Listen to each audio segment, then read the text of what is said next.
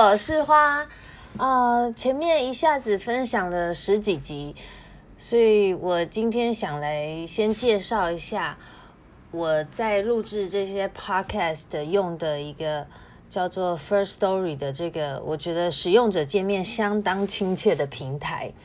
呃，从一开始我的好朋友跟我提起就是可以录制 podcast 这个想法之后。然后我就马上用手机 Google 搜寻如何制作一个 Podcast，那就很多文章嘛。我最先注意到的就是一篇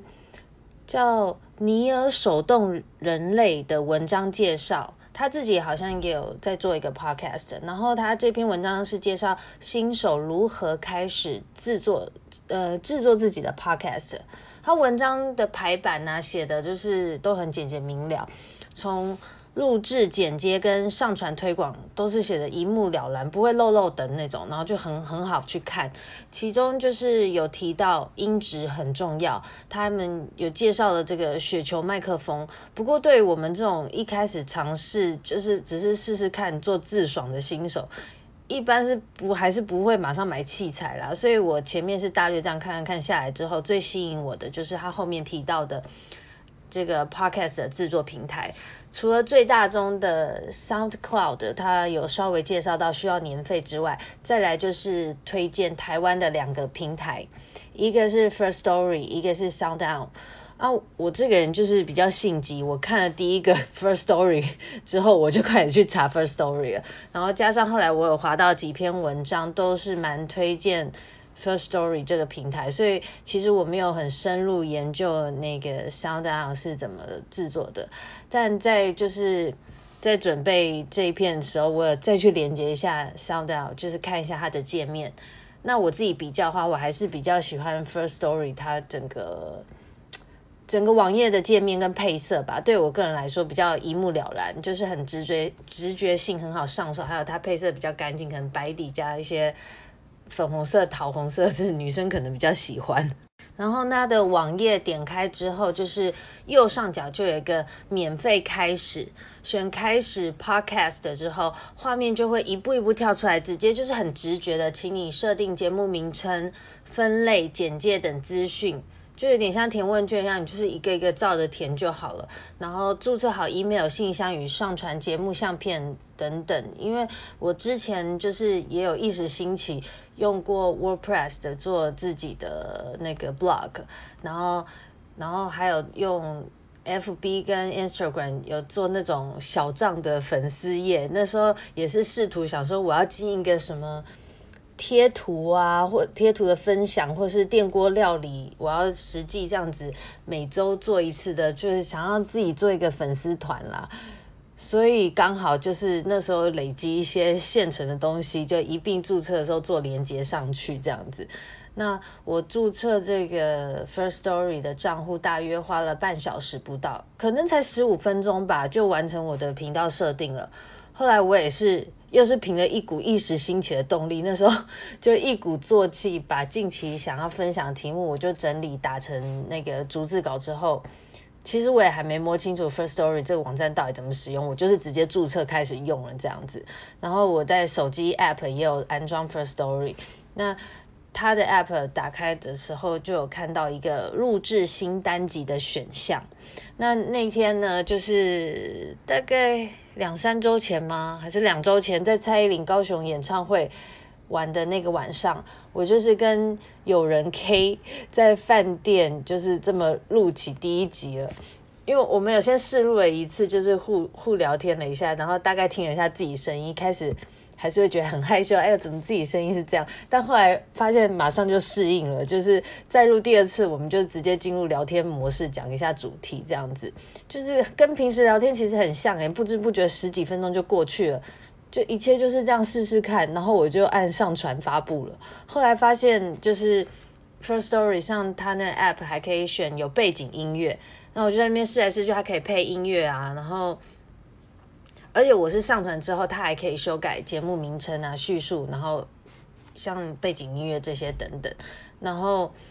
就是就传给几个朋友，综合几个朋友试听的意见。后来他们有人觉得有背景音乐的话会让人比较不好收听，所以就一开始就只单录声音。那后面几集呢，我还是也是很阳春的，用自己的手机录音，然后旁边打开电脑开音乐，自己手动淡入淡出，这样把音乐调 调大调小，所以其实都还听得到在点滑鼠的声音啦，就是一刀未剪这样录下来的。后来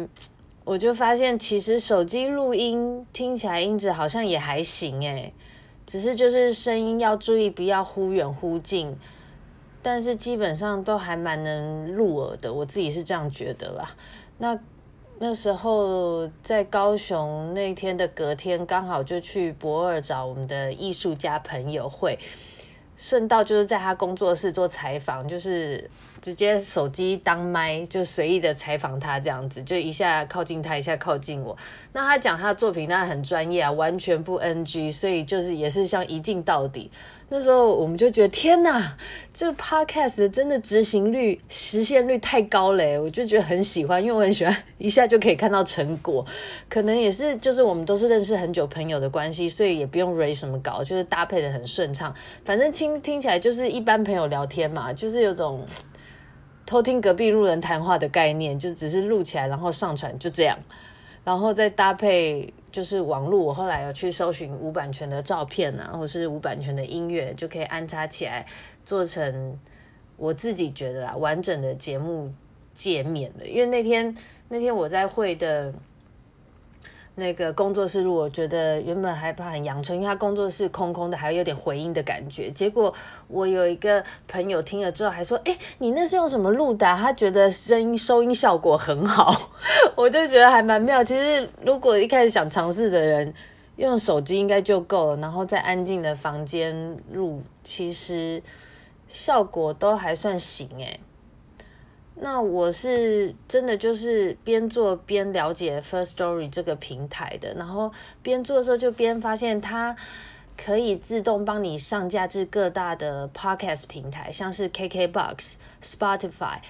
Apple Podcast、Google Podcast，还有一个 Pocket Podcast。另外 Sound On 也可以，Sound On 就是你要把 First Story 给你的 RSS 贴上。那个 SoundOn 它的上架表格就可以申请上架，然后就是上传了那几天之后，应该说这两三个礼拜下来，我发现最棒的是 First Story 它的后台下载统计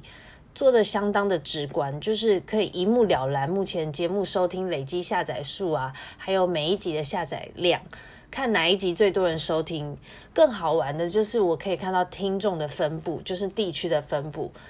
就是会有世界地图，哎，就觉得哇，好像做的很大一样。那除了看台湾有哪几个县市之外，还有目前还有来自美国的听众，虽然就是一两个，但感觉还是很奥妙。那此外这边就是哦，也是我这两天在华 Firstory 的时候发现的，它可以设定让关注呃观众观众赞助 donate。还有广告活动，就是也可以让广告赞助，但是当然你要收听率比较高啦。但是它就是很简单的点几个钮就设定好了，只是就是不知道会不会有广告主来找我，但是就是一整个很完整的感觉，就是一键搞定。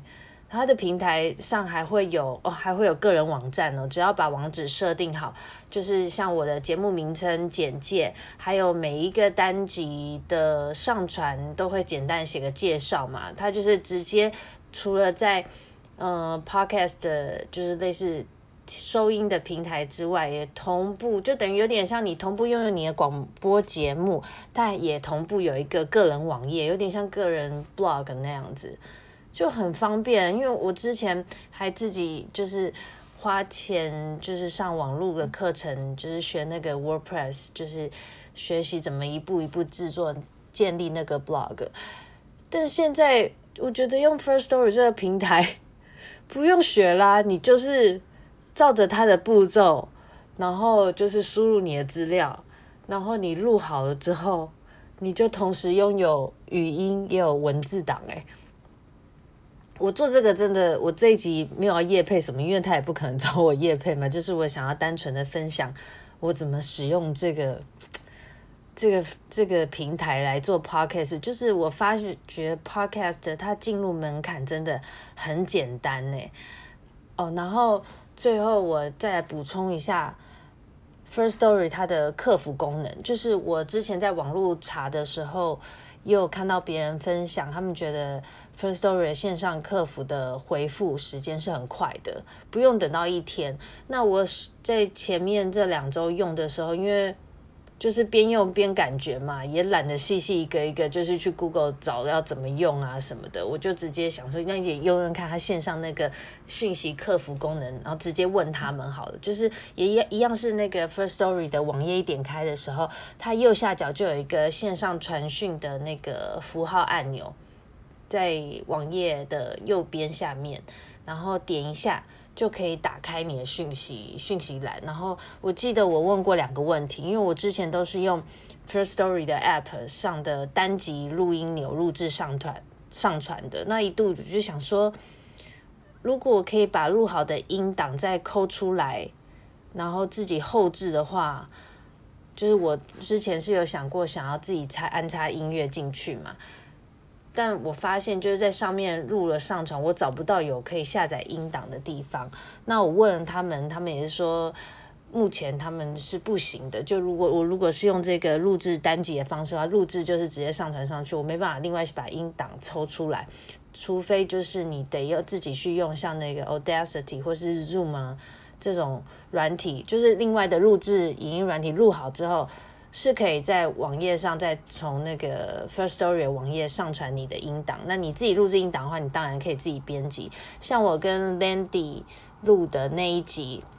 我们就是用 Zoom，就是下载那个 MP4 的音档嘛，这样子上再再到 First Story 网页上去上传档案的。那我其他集数的话，其实都是直接用 App 打开录音，然后就在 App 上传了。那第二次我又有问那个 First Story，他们，就是想要关于音乐的淡入跟淡出，不知道他们可不可以设定？因为我在他们 App 上操作的时候，他们下面也有提供那个配乐，你就可以点选音乐，但它的音乐是会整个一直，就是如果你要加的话，会在整个背景里面，整个节目背景里面都会一直有背景音乐。我就想说，就问他们说，那这个手机上面是不是？还可以选择，比如说我只要前段开场跟后段结束的时候，把这个音乐加入。那他也是有回答我，他说目前没有提供到这样的功能。反正就是你如果要分段加音乐，就是自己要去用剪辑剪辑软体自己去就是后置。那或者是像我，我现在有时候就是手动在录的时候，旁边自己放送音乐嘛，这样比较粗糙啦。但是反正我重点就是要分享。我觉得 First Story 他们回答都是真的蛮快速的，大约半天时间内，我的那个信箱就会收到他们的回回复，就是我觉得算是效率蛮高的 QA 机制这样子。那我加入 First Story 应该有三个礼拜了吧？最近我还是很习惯直接用录制新单集，就是这个钮来直接录制。那我最呃上一次吧，我发现一个小功能。就是我觉得手机录的好处，就是讲一讲话，有时候想吞个口水啊，或喝水，我会直接按下这个暂停钮。那往下录的时候，我就是暂停钮再点开，就直接讲就就好了。这个就不会听到那个滑鼠声音，而且事后听也分不分不太出来有一个就是暂停的落差。后来我发现，因为我在录的时候会这样，有时候按暂停，暂停分段的录完嘛。然后我原本以为它都只能一镜到底，但其实原来我这个按的一段一段的话，我可以按一个往前的按钮，把我前面这段删掉。也就是如果我在录某一节的时候，那天觉得讲的不顺，一直想重来，至少我不用从头开始，我至少还可以把它分段的删掉。我觉得以这种。就是在手机上简单录制又可以直接上传的模式，还有这种可以分段删除的功能，在 CP 值上已经是蛮高的。那这几天呢，我就开始好奇起，就是这个 First Story 上其他人的节目，然后我就反正就是滑着滑着点看看，都听听看，发现。大家很多人，大家都是一样诶，抱着试试看的心态来玩玩 podcast 这个东西的，所以不少人的声音效果听起来其实都不是那么稳定，就是大家就是拿来当朋友间有趣的小互动，有的双人的是这样，或者是也有单人的学生啊，都很年轻，就是分享一下生活的日记，有种有声有声书的概念嘛，有声日记的概念就是。我最近接触下来的感想就是，哎，不知道有没有人有看过？还记得《花样年华》？就有点久远。里面梁朝伟他对着树洞最后一幕讲秘密的那一幕，呃，其实像那个《想见你》，《想见你》里面也有这一幕，就是王全胜带黄宇黄宇轩嘛到树洞去讲秘密。总之。我觉得 Podcast 给我一种这样的感觉，就是因为你不用露脸，也不用字字斟酌的在写文章，就是很轻松的可以分享心情的一个云端树洞。就我听到某个节目吧，有个人他是偷偷做的，他不想要让他身边有人发现，所以在这里就是他的一个自由的分身，展现他平时。无法释放的自我吧，我觉得这样挺好的。就是慢慢做出兴趣的话，之后再去研究一下怎么让这个自己的小树洞嘛，可以更精致化吧。而且做着做着也可以学习一些，就是电脑的技巧啊，编辑音乐什么的，我觉得蛮好的。这次分享就先到这喽。